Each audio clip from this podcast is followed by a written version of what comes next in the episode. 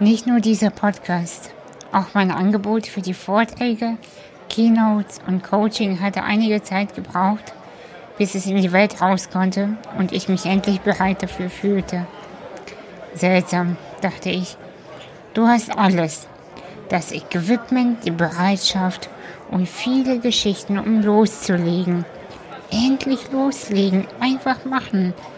Worauf wartest du eigentlich noch immer?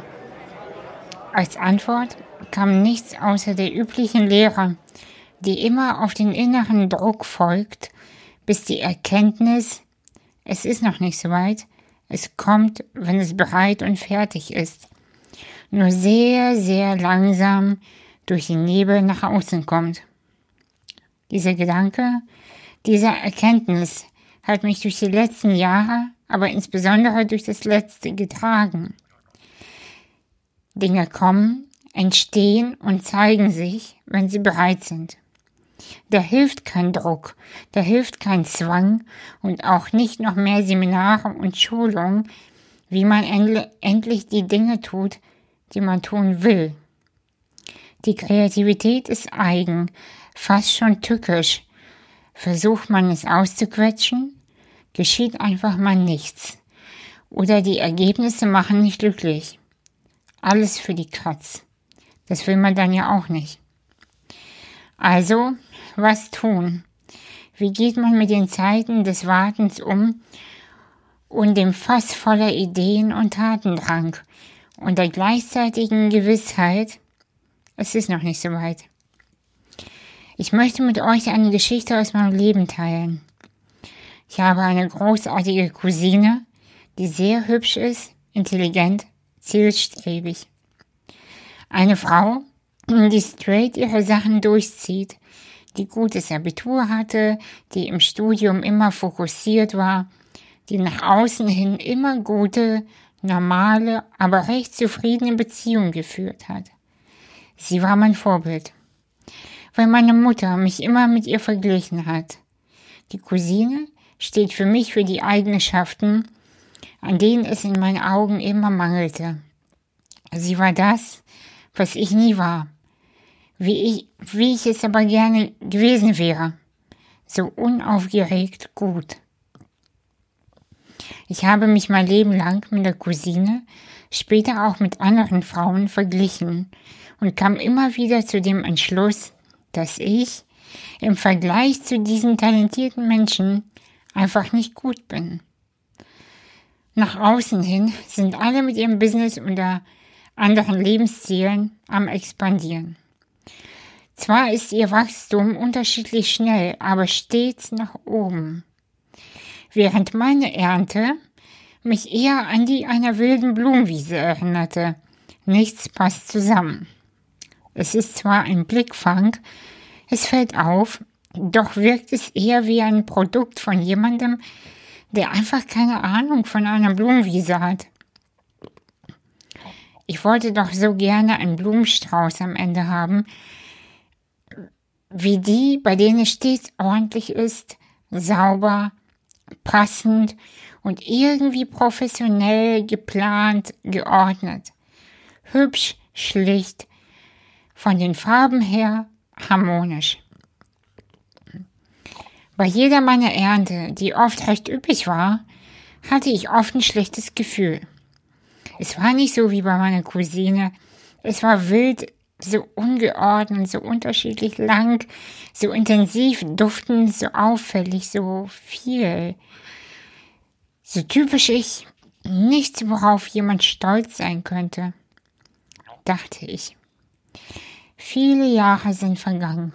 Die Ernte ließ nicht nach, fiel noch immer sehr üppig aus, und eines Tages saß ich erneut vor meinem wilden Blumenstrauß und, und widmete mich meiner Aufmerksamkeit jeder Blüte, jedem individuellen Grashalm. Nach wie vor passte nichts zusammen, und doch lächelte mich alles an. Ich begriff, dass all das, all diese bunte, verrückte, nicht zusammenpassende Ernte, all das bin ich. Alles Wilde ist meins, nicht nachstellbar ohne Geheimrezept, anders als die Ernte aller anderen Menschen. All das hier, das bin ich. Etwas löste sich in mir und ich atmete auf. Leise, denn auch das bin ich. Und mit Freudentränen in den Augenwinkeln. Es tat mir so für meinen Blumenstrauß leid, dass ich mein Leben lang etwas haben wollte, was andere sehen, während ich meine eigenen Pflanzen und die Farbracht so sehr vernachlässigt habe. Und es blühte trotzdem mühelos weiter, beschenkte mich mit allem, was es nur zu geben hatte. Einfach so.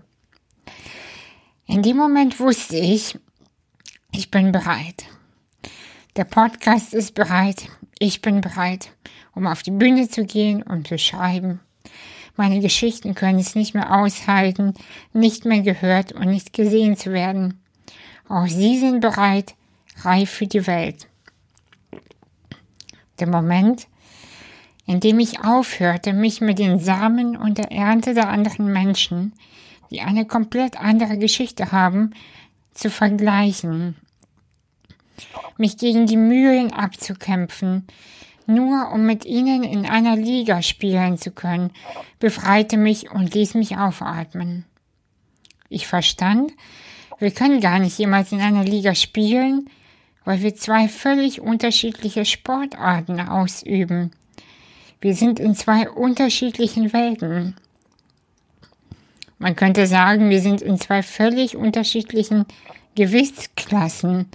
Wir können gar nicht die gleichen Ergebnisse erzielen, jemals. Einer wird immer das Gefühl haben, nicht zu genügen. Ich wollte nicht mehr diejenige sein. Ich wollte mir selbst genug sein. Endlich. Übrigens, auch das war meine Erkenntnis. Nur weil jemand stark nach oben wächst, nur nach oben sprießt, höher, weiter, schneller, der hat noch lange kein gutes Wurzelwerk. Natürlich ist die Freude immer groß, wenn man im Winter oder Frühling einen kleinen Samen in die Erde pflanzt und schon bald die ersten grünen Blätter kommen. Aber jetzt mal ehrlich, einen starken Windstoß wird das Pflänzchen nicht überleben. Ich wollte keine grüne, hübsche, immer aufrecht stehende Pflanze sein. Ich wollte verwurzelt sein, gewappnet sein für jedes Wetter. Ich wollte nicht von Fremden bewundert werden, gar angefasst und gestreichelt. Ich wollte Tiefe, Stabilität und Kraft in der Erde dort, wo es keiner sieht, nur ich fühle und darum weiß. Ich schlug Wurzeln, ich verankerte mich selbst an dem Platz, an dem ich stehen geblieben bin und konzentrierte mich auf das, was mich stärkt. Die Tiefe, das Vergraben in der Erde, das sich festhalten an dem, wo ich gerade stehe.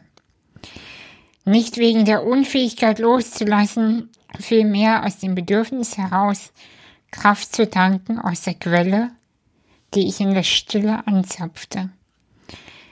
Ich bin bereit, spürte ich glasklar und lud das Leben ein, in mir Platz zu finden. Das Nichtwissen, was kommt oder wegbleibt, durfte auch bleiben. Die Angst, das mulmige Gefühl, mich erneut zu übernehmen, auch. Denn auch das ist ein Teil der Nahrung für die Wurzeln, neben der Leichtigkeit im Wahnsinn und der Lust auf Kreativität, die Schöpfung und der Gewissheit, dass alles gut wird, so wie eben meistens. Ich bin bereit, in meinem eigenen Tempo zu wachsen. Ich möchte nur die Früchte zur Ernte freigeben, nur den Blumenstrauß binden, dessen Samen ausschließlich von mir kommen, nicht durch eine Kreuzung oder Kreation anderer Menschen. Keine Einmischung deren Geschichten in meiner. Ich tue alles für die Stärkung meiner eigenen Wurzeln, denn ich möchte möglichst lange stabil bleiben, für jede Witterung gewappnet sein. Eine Idee ist der Samen, aber die Nahrung des Samens kommt aus dem, aus dem Inneren, geprägt durch die Erfahrung, aber auch in letzter Konsequenz eine Entscheidung. Sobald du weißt, was du willst und alles an dir sagt ein deutliches Ja zu dem, was kommen soll, dann darfst du dich zurücklehnen und erstmal an Tee denken. Denn die Klarheit und deine Bereitschaft ist der Dünger für dein Vorhaben. Da kann nichts mehr passieren. Du brauchst keine Ratgeber mehr lesen. Du weißt all das bereits. Du brauchst nicht noch mehr Fortbildung, nicht noch mehr Zertifikate, um die Gewissheit zu haben, dass du all das bereits kannst, worauf du Lust hast. Kündige alle Abos, die dich nur noch unter Druck setzen und dir suggerieren, dass du nicht schnell genug wächst und dass deine eigene Blumenwiese nicht der deines Nachbarn entspricht. Scheitern wirst du so oder so.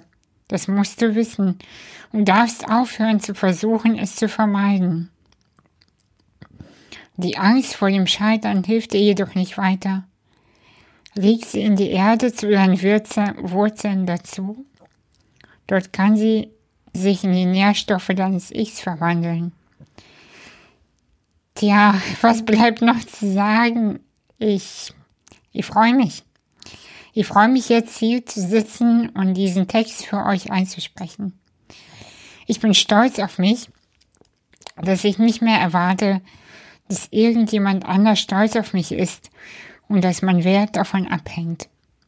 Ich freue mich, dass ich gelernt habe, auf meinen Körper zu hören, dass ich meine Grenzen ernst nehme und sie nicht mehr allzu oft überschreite.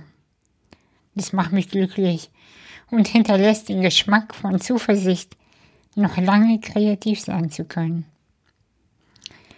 Wie gefällt euch eigentlich dieser Podcast? Schreibt mir doch mal bitte eure aktuellen Themen. Was beschäftigt euch?